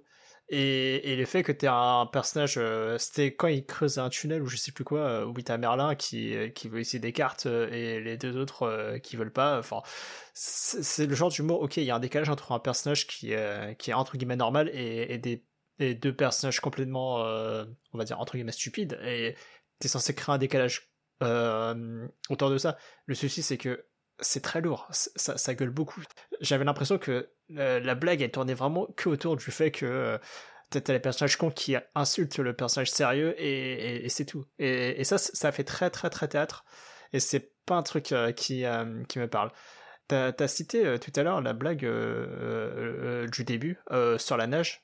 Ce, ce, ce gag-là, je l'ai trouvé super réussi parce que c'est de l'humour visuel et c'est pas et, ça joue pas sur des personnages qui hurlent et qui disent euh, et quand t'adhères de base pas autant à cet humour-là, je pense que c'est impossible d'entrer dans Camelot. C'est vraiment impossible. Je suis d'accord. Après, dans le film, je trouve que parfois, ça, comment dire, ça flirte avec le caricatural. C'est-à-dire tu as certaines interactions où tu te dis, ah, là, ça, ah, vous forcez un petit peu le truc. Je, bah, presque, en tout Ça cas. force Euh, ouf. mais, mais, mais par contre, ce que tu es en train de décrire que tu n'aimes pas, euh, ça explique juste, enfin, tu pourras jamais, comme tu dis, tu- je pense pas que tu accro- puisses accrocher à Camelot parce qu'en fait, le- tu as raison, le ressort comique principal de la série, c'est que Arthur, et c'est même un truc qu'explique Astier des fois dans des interviews, hein, c'est que, et c'est un, alors toi tu dis théâtral parce que oui c'est vrai que c'est moi j'ai dit, j'ai dit que ça allait avoir un rapport avec le théâtre, euh, mais le truc qui est encore, et c'est vrai, euh, mais je pense que le, le, le, le parallèle le plus flagrant, euh, c'est avec Louis de Funès. Déjà, euh, Camelot c'est une série qui entière est dédiée à Louis de Funès. C'est un choix d'art de, de tu vois, j'allais dire un choix d'Arthur, un choix d'Alexandre Astier, euh, parce qu'il adore Louis de Funès et ça, euh, je ne peux que comprendre. Moi aussi, j'adore Louis de Funès, mais tu vois, je pense par exemple que toi, les films de Louis de Funès, je sais pas si t'en as vu, mais je pense que t'aimerais pas. Non, je jamais vu. Je pense que t'aimerais pas parce que les films de Louis de Funès, comme Camelot, ils sont basés, un, pas tous, hein, mais euh, très souvent on retrouve ce ressort comique qui est, tu as un personnage, donc dans le cas de les films de Funès, c'est souvent le personnage de Funès, et euh, dans le cas de Camelot, c'est évidemment le personnage d'Astier, qui est, qui comprend tout beaucoup plus vite que tout le monde, qui du coup essaye d'expliquer à tout le monde, qui a quand même du coup cette volonté d'expliquer aux gens, mais qui en même temps n'a aucune patience. C'est-à-dire que très rapidement il s'agace de la bêtise de- des gens qui sont autour de lui, des gens qui sont en effet, euh, bah, très bêtes. Mais dans la série, je trouve que, je sais pas, ça fonctionne, et c'est même, enfin, ça fonctionne. Il y a, il y a beaucoup de blagues qui sont en effet basées sur les échanges de, de, de- de- bah, juste le dialogue, pas du tout du coup visuel, juste le dialogue, le fait de se balancer des, des fions, Euh, le, le langage aussi, le décalage entre le- le- l'ambiance très héroïque fantasy, très Moyen Âge et le langage très 20e siècle finalement. Je dis bien 20 20e siècle et pas euh, 21e siècle euh, à, à, à dessein parce que je trouve que le langage de Camelot c'est un langage certes, euh, on dit souvent très contemporain. Bah euh, ouais non, enfin c'est contemporain d'il y a 20-30 ans en vrai. Les gens parlent plus trop comme Ouais, je vois. ça maintenant. Après, euh, il y a aussi un- eu un effet Camelot sur le phrasé de beaucoup de choses, notamment le mien, je pense. Euh, Il y a beaucoup d'expressions à force que tu, tu- ou de manières de tourner des choses qui font que qui, qui reviennent, si tu veux, dans le langage courant. De par le succès de la série, à mon sens. Je pense pas que les gens parlaient comme ça avant. Euh, donc c'est un argot, certes, mais c'est un argot français plus qui, par exemple, toi, va pas te parler puisque tu regardais pas la série. Et bah c'est pas un truc qui est fréquent dans le langage de la vie courante des gens, tu vois, surtout région parisienne. euh, parce que à la limite peut-être que dans Euh. certaines campagnes où que t'as plus de gens que ça parle pas toi et tout, il y a un peu plus cette notion de dire. T'as euh, t'as des exemples concrets ou, euh, ou pas? Eh ben si je te dis t'as ramené du singe pour la route, Ok, ok, d'accord, ça veut dire est-ce que t'as ramené à bouffer pour le pour le chemin, mais enfin pour la route, mais euh, mais c'est pas du tout une expression qui est courante hein, comme ça. Ok, Et, ouais, et ça, ok, et- mais vois, en même temps c'est pas moyenâgeux du tout, c'est juste de l'argot français, mais limite vieillot maintenant. T'as ramené du singe pour la route, euh, je te retourne une mandale, euh, enfin, euh, tu vois, il y a plein de petites expressions comme ça. C'est du Renault. Tu vois Renault, les chansons de Renault? Genre, euh, Marche à l'ombre, des trucs comme ça? C'est un peu ça, c'est-à-dire qu'il parle un peu comme un jeu. Connard de virus. Hmm bah, pas ça. mais euh... mais si, mais tu sais, genre, je, je vais vous mettre une tartine, par exemple. C'est pas une expression qui est très. Je- Juste acquiescer et, et faire semblant de comprendre parce que non, je vois pas les références. Bah, je vais, je vais te je vais te mettre une tartine.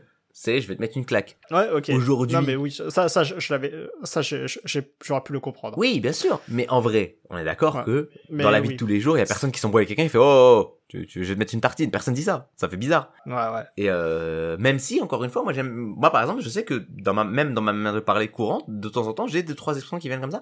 Mais parce que moi j'ai un phrasé chelou, tu vois, je, je mélange des trucs euh, d'origine vivante juste quand j'aime bien le comment ça sonne. Et c'est vrai que tout ça pour dire, le, le, le, la manière de, de, de parler dans Camelot, c'est un, moi c'est un truc que j'aime bien, j'aime bien comment ça sonne. Et rien que ça, ça me met dans une ambiance plutôt, c'est marrant. Et le décalage avec euh, l'univers moyenâgeux de ça, je trouve que ça, pour moi ça marche bien. Mais par contre, bah c'est un ressort comique qui si ça te parle pas euh, entre ça le côté euh, le mec euh, plus rapide que tout le monde euh, entouré de cons qui d'ailleurs on, en revient à ce côté un peu égocentrique qu'on ressent dans la série hein. Euh, quand t'es euh, euh, quand tu fais un personnage inspiré de toi-même et c'est le mec le plus intelligent de la série tu dis bon le boulard quand même hein, Alexandre un petit peu Là, c'est de la grosse interprétation quand même, mais oui, enfin, c'est, un peu bizarre. Mais, euh, tu parlais tout à l'heure des personnages, dû le mentionner plus tôt, mais pour un nouveau venu, il y a trop de personnages. Et tu sais pas qui est qui. Et tu sais juste que c'est des anciens personnages ou pas, en fait. Je t'avoue que il y a des personnages euh, qui apparaissent euh, et, euh, que toi tu me dis que ouais en fait eux se sont de nouveaux persos et que il y, y avait d'autres personnages qui, auraient pu prendre leur place et avoir la même fonction. Je t'avoue que en tant que néophyte dans ma tête je me disais ah bon parce que pour moi il y a peut-être que des, anciens personnages. Et à, vrai dire j'en avais aucune idée de qui était qui et, euh, et je trouve que par contre le, film fait très mal ça c'est que par choix j'imagine il décide de pas euh, prendre son temps pour introduire tout le monde. Enfin, ça a ca- cassé le rythme du film à force d'introduire des, euh, de passer son temps à introduire des personnages. Même si à un moment, il le fait quand même, euh, quand il y a la table ronde. Mais, euh, mais, euh, ouais, mais en fait, euh, en, tant que néophyte, tu te perds complètement. Et à la limite, d'accord, t'as besoin de ça pour, pour comprendre l'intrigue, mais, euh, mais euh, ça fait que tu passes beaucoup de temps à voir euh, ces personnages-là faire des choses et tu sais pas qui ils sont, tu peux même pas mettre de nom sur ces visages-là parce que bah, le film Mm. prend pas son temps à faire ça. Oui, c'est parce que euh, en vrai, il a menti. Hein. Euh, moi, quand j'ai vu le film, j'ai dit mais c'est un mytho. Euh, c'est pas du tout accessible, à mon sens, à quelqu'un qui a jamais vu la série. C'est parce que justement, comme tu dis, il y a pas du tout ce travail de présentation des personnages. Et en fait, à la limite, je pense que c'est, en fait, c'est lié aussi à un autre problème que je voulais évoquer. Euh, mais déjà, donc ouais, donc à la limite, comme tu dis, c'est un choix. On présente pas les personnages parce qu'on n'a pas le temps. Mettons. D'ailleurs, quand tu parles de la, scène de présentation de, de, de- autour de la, fausse table ronde là, Même celle-là, en vrai. Euh, puisque les personnages qui sont présentés ici, ils serviront plus après. Donc euh, c'est pas, c'est même pas. Ah. L'intérêt n'est pas de présenter des personnages. L'intérêt c'est plus euh, d'avoir une petite scène comme ça qui où Arthur euh, euh, est dans le délire de tiens, je reprends un peu mon rôle de roi, je, je, je essaie de redonner une dignité parce que il y a aussi ça pas mal dans dans euh, ça une thématique de Camelot. Euh, Il y a une une citation euh, dans la saison 6 euh, qui est importante, je pense, pour le- comprendre l'idée de la série et qui est un peu la, volonté de de- d'Astier qui est pas forcément toujours euh, bien. Je pense que c'est sa volonté. Je pense que des fois c'est mal exécuté.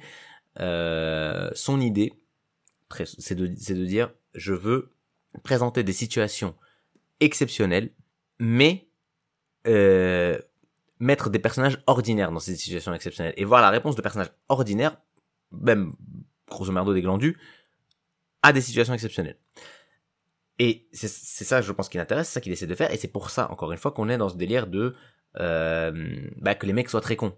Et c'est pas juste parce que c'est drôle qu'ils soient cons, c'est aussi parce qu'il aime bien avoir cette idée de, de, réussir avec des bras cassés, etc. Et donc, t'as l'opposition euh, Arthur-Lancelot qui vient de là, parce qu'en fait, du coup, Arthur, euh, les deux sont dans l'optique de faire la quête du Graal. La quête du Graal, c'est quand même l'idée centrale de la série à la limite c'est un MacGuffin, on s'en fout du, Graal en lui-même, mais l'idée du coup c'est d'amener la lumière pour tout le monde. Et euh, Lancelot dit qu'il faut faire la quête du Graal qu'avec les gens qui en sont dignes, c'est-à-dire que les gens qui sont qui est pas des glandus. Alors que Arthur, lui, sa, sa vision, c'est de dire, bah non, justement, la quête du Graal, c'est pour tout le monde, et il faut faire en sorte, notamment quand on est quelqu'un comme hum, Arthur, ou comme Lancelot, parce que Lancelot aussi est pas censé être un teubé dans, dans, dans, dans la série, bah, de, de rendre accessible à tous la quête du Graal euh, de faire vraiment amener la lumière pour tous, sinon ça sert à rien. Si c'est juste entre élus, euh, c'est pourri. Si tu veux, c'est une opposition euh, pouf pouf serre d'aigle. Euh, pour faire un parallèle avec Harry Potter, un ancien épisode et tout, dédicace. Et dans la série, tu as même une phrase euh, qui est donc euh, César qui parle à Arthur. Et à un moment, Arthur dit qu'il mérite pas, il est en train de se faire promouvoir, on s'en fout, mais il va avoir, il a d'un coup plein de promotions, il va devenir chef de guerre et tout, alors que euh, il n'y a pas vraiment de raison pour qu'il le soit. Et il dit qu'il mérite pas son grade, et euh, du coup César lui explique que personne ne mérite son grade, personne ne mérite sa fonction. Euh, T'es d'abord mis à une fonction et tu la mérites ensuite. Il lui conseille ensuite de, de faire semblant jusqu'à qu'il ait plus besoin de faire semblant. Donc ça c'est deux choses. Et enfin, il lui dit, c'est quoi le, c'est quoi pour toi un grand, euh, donc il lui dit chef de guerre, un grand chef de guerre. Euh, c'est quoi le point commun entre tous les chefs de guerre, tous les grands chefs de guerre, c'est qu'ils se battent toujours pour la dignité des faibles. Donc l'idée, je pense, dans Camelot, etc. C'est, ça. C'est tout est centré autour de ça. Tout ça pour dire que donc la scène de présentation, euh, la seule scène de présentation qu'on a dans le film, qui est donc la scène de présentation euh, autour de la table ronde, elle sert pas tellement à présenter les personnages, plutôt qu'à faire un peu ce truc dans cette idée-là, c'est-à-dire que n'a- tout le monde et c'est pour ça qu'il aimait, c'est pour qu'on montre qu'Arthur aime beaucoup cette table ronde, qui soit très euh, modeste, etc. Que tout le monde ait sa place autour de la table ronde, qu'elle soit ronde pour que personne soit dans un coin, et que bah euh, on se moque de personne. Le mec c'est un gamin et il dit que c'est le chevalier sèche, bah c'est le chevalier sèche, c'est pas grave. Comme le poisson, enfin comme le calamar, tout, tout ça, ça marche bien. En revanche, donc là c'était un gros parallèle, mais parce que t'as parlé de cette scène-là et je trouve qu'elle était importante, mais qu'elle est pas importante pour la présentation. En revanche, à partir du moment où tu décides que t'as pas le temps de faire les présentations des personnages, mettons, ce qui peut te sauver et qui a pas du tout dans le film et qui moi me gêne beaucoup, c'est les interactions entre les personnages. Les personnages, je trouve, interagissent très peu ensemble dans le film. Il y en a beaucoup, il y en a trop, t'as raison, je pense qu'il y en a trop. Et en plus, ils interagissent pas tellement ensemble. Ce que je veux dire par là. Merlin, par exemple, c'est le mentor, enfin c'est le gars qui a amené Arthur pour la première fois au rocher quand il avait 4 ans. Il a toujours été avec lui, c'est genre, ok, il est nul, mais il est toujours resté avec lui, il s'est occupé de lui quand il était petit, euh, il connaît plein de trucs sur Arthur, etc. Et puis Arthur l'a un peu, euh, pas trahi, mais en gros ils se sont un peu séparés, puis après Merlin a décidé de quitter Arthur, et puis c'est après, c'est justement après que Merlin a quitté Arthur, notamment, que euh, tout le royaume de l'ogre est parti en couille, qu'Arthur a fait sa dépression, et qu'il a fait sa suicide, etc., etc. Et à la fin, euh, il l'engueule, c'est lui qui, qui le soigne, et il l'engueule parce qu'il a pas, il a pas l'envie de, de vivre, etc., etc. Bref, tout ça pour dire qu'il y a un truc à faire entre Merlin et Arthur. Or, leur rencontre, il y a même pas d'échange Ouais, entre eux de mémoire. ouais. Il le voit, Ouais. il est en mode, mais c'est lui, et c'est tout, on passe à autre chose. Ouais. La Dame du Lac, la même chose. La Dame du Lac, c'était quand même son guide pour la quête du Graal. Le fait qu'Arthur ait échoué, ça l'a fait être banni de, de, de- parce qu'elle elle était sur un plan astral, genre c'était une sorte d'ange et tout, elle vivait pas du tout sur Terre. Elle s'est retrouvée bannie sur Terre, elle est devenue mortelle. Euh, elle a dû apprendre à boire, à manger, enfin genre elle, s'est retrouvée mais clodo de chez clodo, elle avait une vie dégueulasse. Et finalement, à cause d'Arthur, à cause de l'échec d'Arthur, bon, et en vrai à cause d'elle aussi, mais en gros pourquoi elle est punie? Parce que c'est elle qui devait guider Arthur, elle a pas réussi à le guider. Elle le voit revenir à l'épée. Alors il y a le moment où elle lui saute dessus, elle le frappe et c'est tout. Tu vois, moi ce que je t'explique sur Merlin et sur euh, sur la Dame du Lac, tu le sais pas parce que t'as pas vu la série. Mais si dans la si dans le film t'as deux trois scènes qui évoquent ça, qui disent oui, nana, enfin tu vois, tu, tu peux l'évoquer. Tu comprendrais du coup qui est Merlin pour Arthur, même si on te le présente pas, même si on te le présente pas directement. Tu situerais un peu plus les personnages. Mais comme il n'y a pas d'interaction entre les personnages, à mon sens, il n'y en a vraiment pas. hein. Il n'y a pas vraiment d'interaction entre les personnages. Ils sont là, ils font leur fonction, mais hein, ils n'intéressent pas trop entre eux. Et à côté de ça, bon, ça c'est une remarque, mais quand tu dis en tant que néophyte, des fois tu te poses des questions qui sont ces personnages? Bah même moi, alors que franchement la série je l'ai filmée, il y a un perso, il m'a perturbé, j'ai dû regarder sur internet tellement je comprenais pas qui c'était. C'est le, tu vois dans, quand- tu vois ce qu'il est au Dagan Non. Non. Ok, euh, le, le père de Guenièvre. Euh, en gros, les mecs qui sont qui sont devenus fermiers là, Ouais, qu'on voit au début ouais, qui s'embrouillent là, euh, parce qu'après il y a la meuf qui vient qui leur fait la divination. Ouais, ouais, ouais.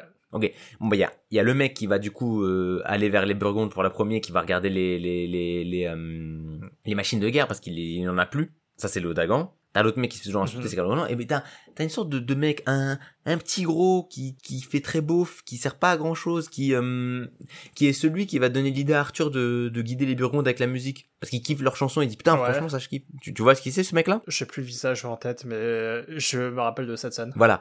Et ben ce personnage là, je le connais pas. On l'a jamais vu. Ah, Et comme tu dis, il est du coup j'ai là j'ai ressenti la même chose que toi avec j'imagine quasiment tous les personnages, c'est-à-dire que je le connais pas et on me dit pas qui c'est. Et je sais pas pourquoi il est là. Parce qu'à la limite les nouveaux personnages du style euh, le, le, le les deux premiers personnages qu'on voit là, le- celui qui, cher- qui cherche Arthur et celui les deux qui cherchent Arthur finalement. Tu sais qu'il le chasse. mhm.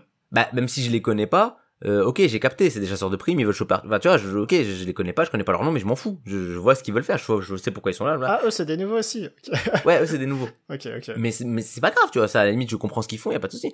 Mais là, lui, il est avec les mecs que je connais, mais je le connais pas, tout le monde lui parle comme s'il le connaissait, et je fais, mais attends, mais, je mais c'est qui, lui, là, genre, et, et ça me perturbe, je suis en mode, mais putain, mais c'est qui? Et vraiment, ça m'a perturbé. Et après, j'ai regardé, et euh, en gros, visiblement, c'est censé être le fils de, on s'en fout, en gros, mais, mais sauf que c'est, même si moi j'ai vu la série, je comprends carrément ce que tu dis, parce que j'ai ressenti ça avec un personnage. Donc toi, j'imagine, bah, c'est le cas avec, euh, bah, tous. Tous les personnages.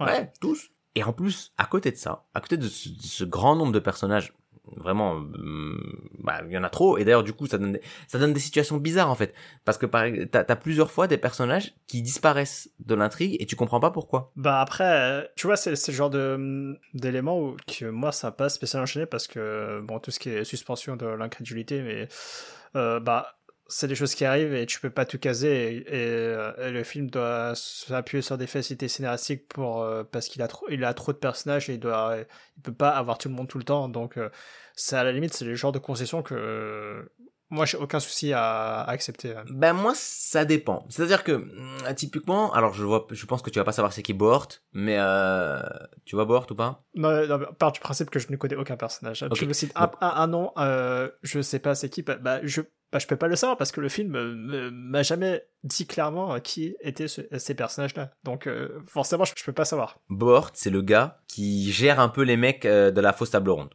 Tu sais, celui qui arrive en dernier, qui s'évanouit quand il voit Arthur d'ailleurs. Ok, ouais, je vois. c'est un mec assez important, il est là depuis la saison 1, euh, c'est un fidèle d'Arthur, etc., etc. On n'est pas sur, on est sur quelqu'un d'important.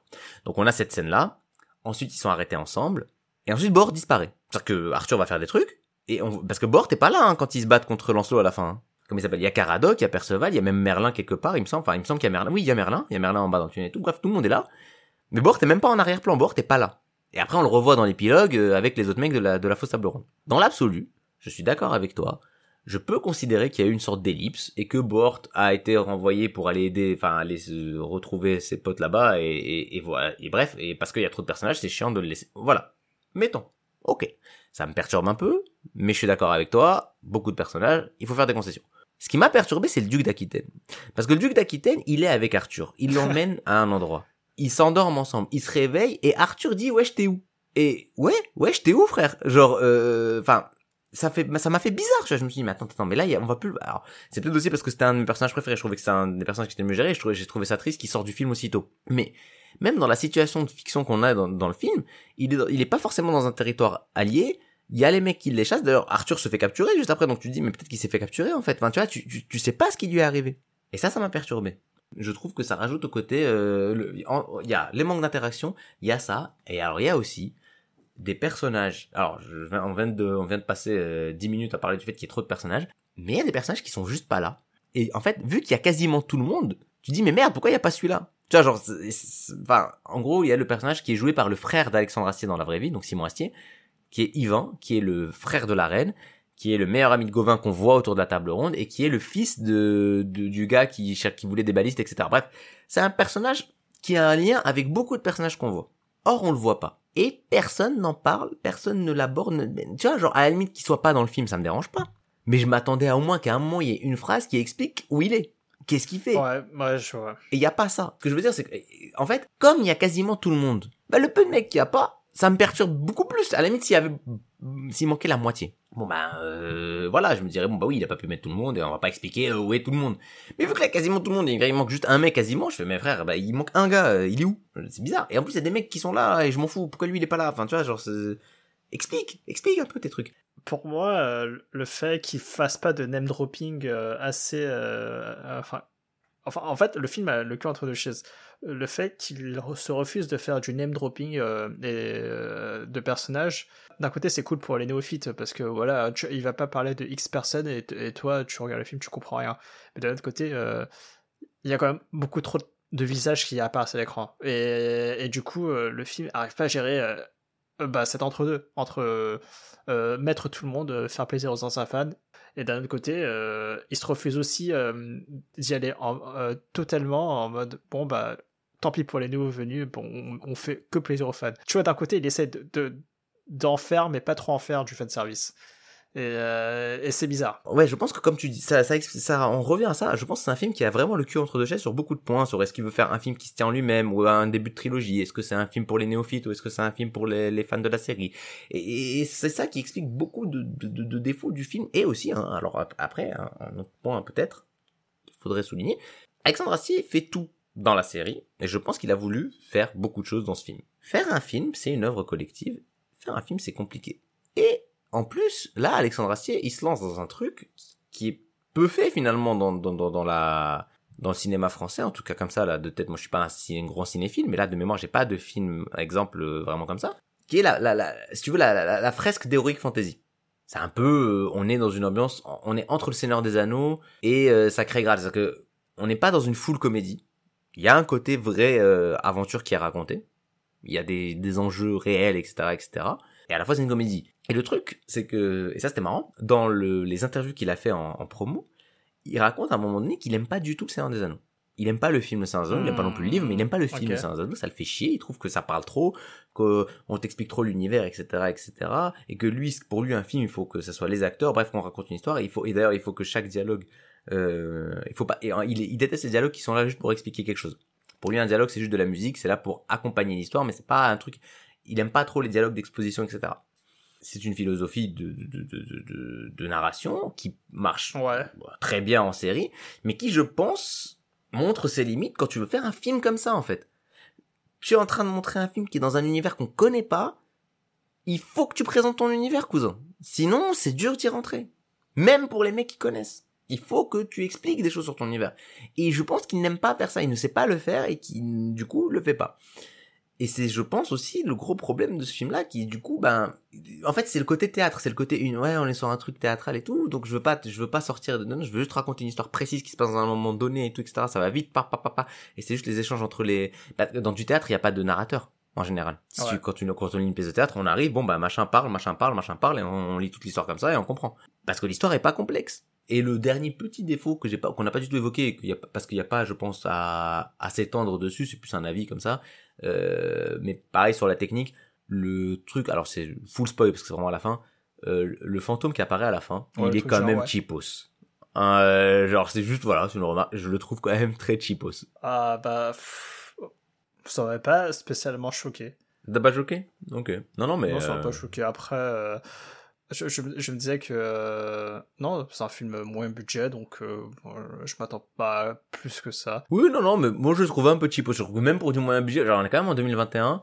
Euh, le bail, on dirait euh, le méchant dans, on dirait un truc qui sortirait des 4 fantastiques, mais tu sais les premiers là, ceux des, des, années 2000. Quand tu dis que même euh, le, les gros blockbusters du style MCI ou, ou DC ont des effets spéciaux dégueulasses euh, je prends en, compte le tout dernier MCU euh, qui est sorti, euh, Shang-Chi. Ah, il y a des trucs pas beaux? Ouais, ouais. Il y a, y, a, y a, des effets spéciaux dégueulasses. Vraiment très dégueulasses. Okay. Et non, mais j'ai peut-être été un peu dur. problématique. Je, je, ah, encore une fois, euh, c'est vraiment un point à la con parce que déjà c'est une scène qui dure deux secondes, elle est à la fin, on s'en branle. Enfin genre vraiment il y a il y a, ouais. y a R. Hein, non, mais... Et le reste du truc, comme tu dis, moi j'ai plutôt. Alors oui, le, le, costume de Lancelot est un peu bizarre, mais ça m'a pas non plus, genre ça m'a pas sorti du film. Je, je trouvais rigolo, ça faisait très euh, méchant de, de jeu de rôle japonais. Ah, ah oui, ouais le côté un peu manga, ouais. Ouais. Je vois, ouais, over the top. Euh, Exactement, j'allais dire over the top et chercher comment on dit en français, mais t'as raison, over the top tout simplement. Et alors, alors attends, je vais finir du coup, vu qu'on finit, on conclut. Alors j'avais d'autres trucs que je pouvais raconter, mais ça on s'en fout, c'est des détails. Il y a par exemple, euh, je vais l'évoquer juste vite fait, mais le, le, le personnage du père Blaise, ça m'a, j'ai pas compris. Enfin genre en gros, c'est un des mecs qui est avec dans la clique de Lancelot, mais de base il était pas méchant. Et là il est avec eux, et du coup, on t'explique jamais pourquoi il est avec eux, alors qu'il a toujours été avec Arthur. Et il y a aucun moment où, où, où il y a une confrontation entre les. Enfin, bref, c'est c'est même pas adressé en fait. Il y a personne qui dit ouais, B c'est un fils de pute. C'est bizarre. Euh, le fait que la, pareil, la la, la reine, tu sais, la femme de Caradoc, tout, il y a un côté un peu. Là, pour le coup, c'est adressé Ouais. le fait que ce soit une connasse. Mais c'est tout. On te dit juste c'est une connasse et ça sert à rien dans le film. Mais ça, à la limite, je pense que potentiellement ça servira plus tard. On est sur ça, le, le- les choses qui servent plus tard. Et donc du coup, j'ai quand même un, un fil conducteur pour arriver à ma conclusion. Ne t'inquiète pas, je suis pas juste en train de, de citer des choses. Donc ouais, euh, le fait que cette connasse, ça pourrait servir pour plus tard. Et donc ça fait ça, ça, ça fait partie des défauts que j'ai pas trop évoqués parce que je me dis peut-être que ça sera évoqué plus tard. Peut-être que c'est un défaut inhérent à la, au fait que ce soit le premier film et que quand tu verras la globalité, ça passe. Donc, mais je trouve ça bizarre. Le fait que du coup, bah dans le film, mine de rien, les méchants ils sont nuls à chier. Genre, euh, ils sont vraiment nuls. Genre, ils, ils, ils sont Lancelot, elle, elle sert à rien. Lancelot, il est nul, il se fait défoncer, il est con, et puis il fait rien dans le film, bref, on a tout. Et on en revient au dernier, un personnage qu'on n'a pas du tout évoqué, enfin, il y avait deux personnages, mais c'est surtout le personnage de Sting, du coup, le saxon, que tu sais pas si c'est un méchant ou un gentil, qui a l'air d'avoir une idée en tête du depuis le début du film, qui a l'air d'être très important dans la trilogie, parce qu'on finit sur lui finalement. Ce mec-là, j'ai beaucoup aimé. J'ai bien aimé comment il joue, j'ai bien aimé son, son personnage m'a intrigué pendant tout le film et genre euh, il en il en fait pas beaucoup et en même temps quand il est là, il j'ai aimé toutes les scènes où il est et vra- si vraiment il y a un point positif sur lequel finir pour moi, c'est le personnage de Sting dans dans dans dans, dans ce film et le fait que bah du coup, j'ai l'impression qu'il va être important pour la suite. Je sais pas si tu t'en rappelles du coup, personnage de Sting. Oui, oui, je, je vois, je vois, c'est oui, oui, avec Bah, celui qui a l'accent, euh, quoi. oui. Ça, ça fait une super ouverture pour euh, une suite qu'on espère être pour les fans de qualité, mais ce sera sans moi. ouais, non, tranquille. euh, je, je vais pas te t'infliger. C'est bon, c'est comme pour le Twilight. On a- T'en as vu un, j'en ai vu un. Voilà. Euh, c'est bon, ça suffit. Où est Arthur Pendragon? Un gars pas bien grand, blanc comme un cul? Oh, ça me dit rien. Dix ans qu'on n'a plus vu son pif. Il est cané, le fils Pendragon. Ah on bah dis donc. Camelot, euh, un très long épisode qu'on a là, euh, 1h40 hein, d'enregistrement quasiment. je sais pas comment je vais pouvoir le monter, mais bon, j'espère bah. que ça va pas faire comme euh, l'épisode des VTubers, la, la première take qu'on avait faite, euh, où, euh, où tout a déconné. Ah, je pense que je pense que si ça fait ça, tant pis pour l'épisode de Camelot parce que je pense pas qu'on va on va se chauffer à refaire ça. hein. Je Ah, parce qu'en même temps, comme t'as dit, hein, c'est mon épisode. ouais. Et euh, déjà quand en normal, je suis bavard, mais alors là, forcément. euh, Ouais, bah, j'ai pas beaucoup parlé, c'est vrai. Et, mais ça, ça fait bizarre de t'avoir euh, là, euh, à faire cet exercice-là de présenter un truc, euh, tout, tout, tout un, tout un univers, toute une licence ou je ne sais pas quoi, parce que d'habitude c'était moi qui ramenais ça à chaque fois. Et... Non, c'est marrant d'inverser un peu les rôles. On a totalement inversé les rôles. Euh, c'est la première fois que je fais un Ouais. épisode comme ça. Et euh, parce que même quand j'avais fait Dragon Ball, j'avais pas fait ça puisque Dragon Ball tout le monde connaît. Il y avait pas, il y a pas, il y a pas à faire ça. Que là, euh, du fait que Camelot, bah mine de rien, il y a plein de gens qui connaissent pas malgré euh, le forcing de la commu. Le fait est qu'il y a plein de gens qui qui n'apprennent pas. Et ben il y avait il y avait ce besoin du coup de faire rentrer un peu les gens pour pour pouvoir expliquer mon point de vue parce que sinon j'allais pas pouvoir expliquer mon point de vue si je leur dis juste ouais bah voilà. Mais du coup ça a fait très long. C'est pour ça qu'on va le sortir un peu en retard. Euh, Et alors pour la suite, Ah, en soi, euh, je sais pas de quoi on parlera. Je sais pas si toi t'as une idée pour le prochain épisode, vu qu'on sait même pas encore comment on va faire pour celui-là. Dans deux mois, on a le deux mois pour trouver une, une solution, t'inquiète pas. si on reste sur ce côté, on s'en bat les couilles de suivre la hype. On pourra potentiellement parler de Shang-Chi parce que je vais aller le voir ce Shang-Chi. Ouais, on va encore parler d'MCU, mais du coup, faut- ça nous ferait revenir sur les MC.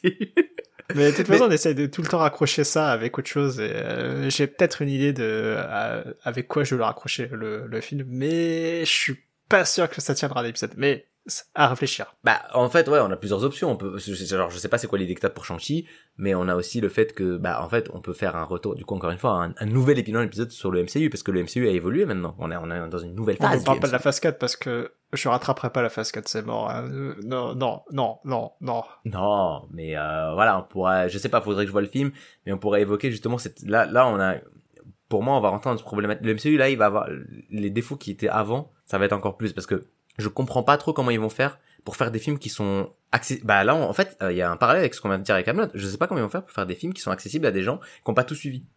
Parce que j'ai vu les séries qu'ils ont sorties là au début de l'année. Les points de narration qui sont dans ces séries-là, si, si la série, elle est, enfin si les films sont arriver après la série, ne pas avoir vu la série, ça va devenir un vrai problème. Ça va pas être comme Agent of Shield, les trucs comme ça où on s'en bat les couilles de pas l'avoir vu.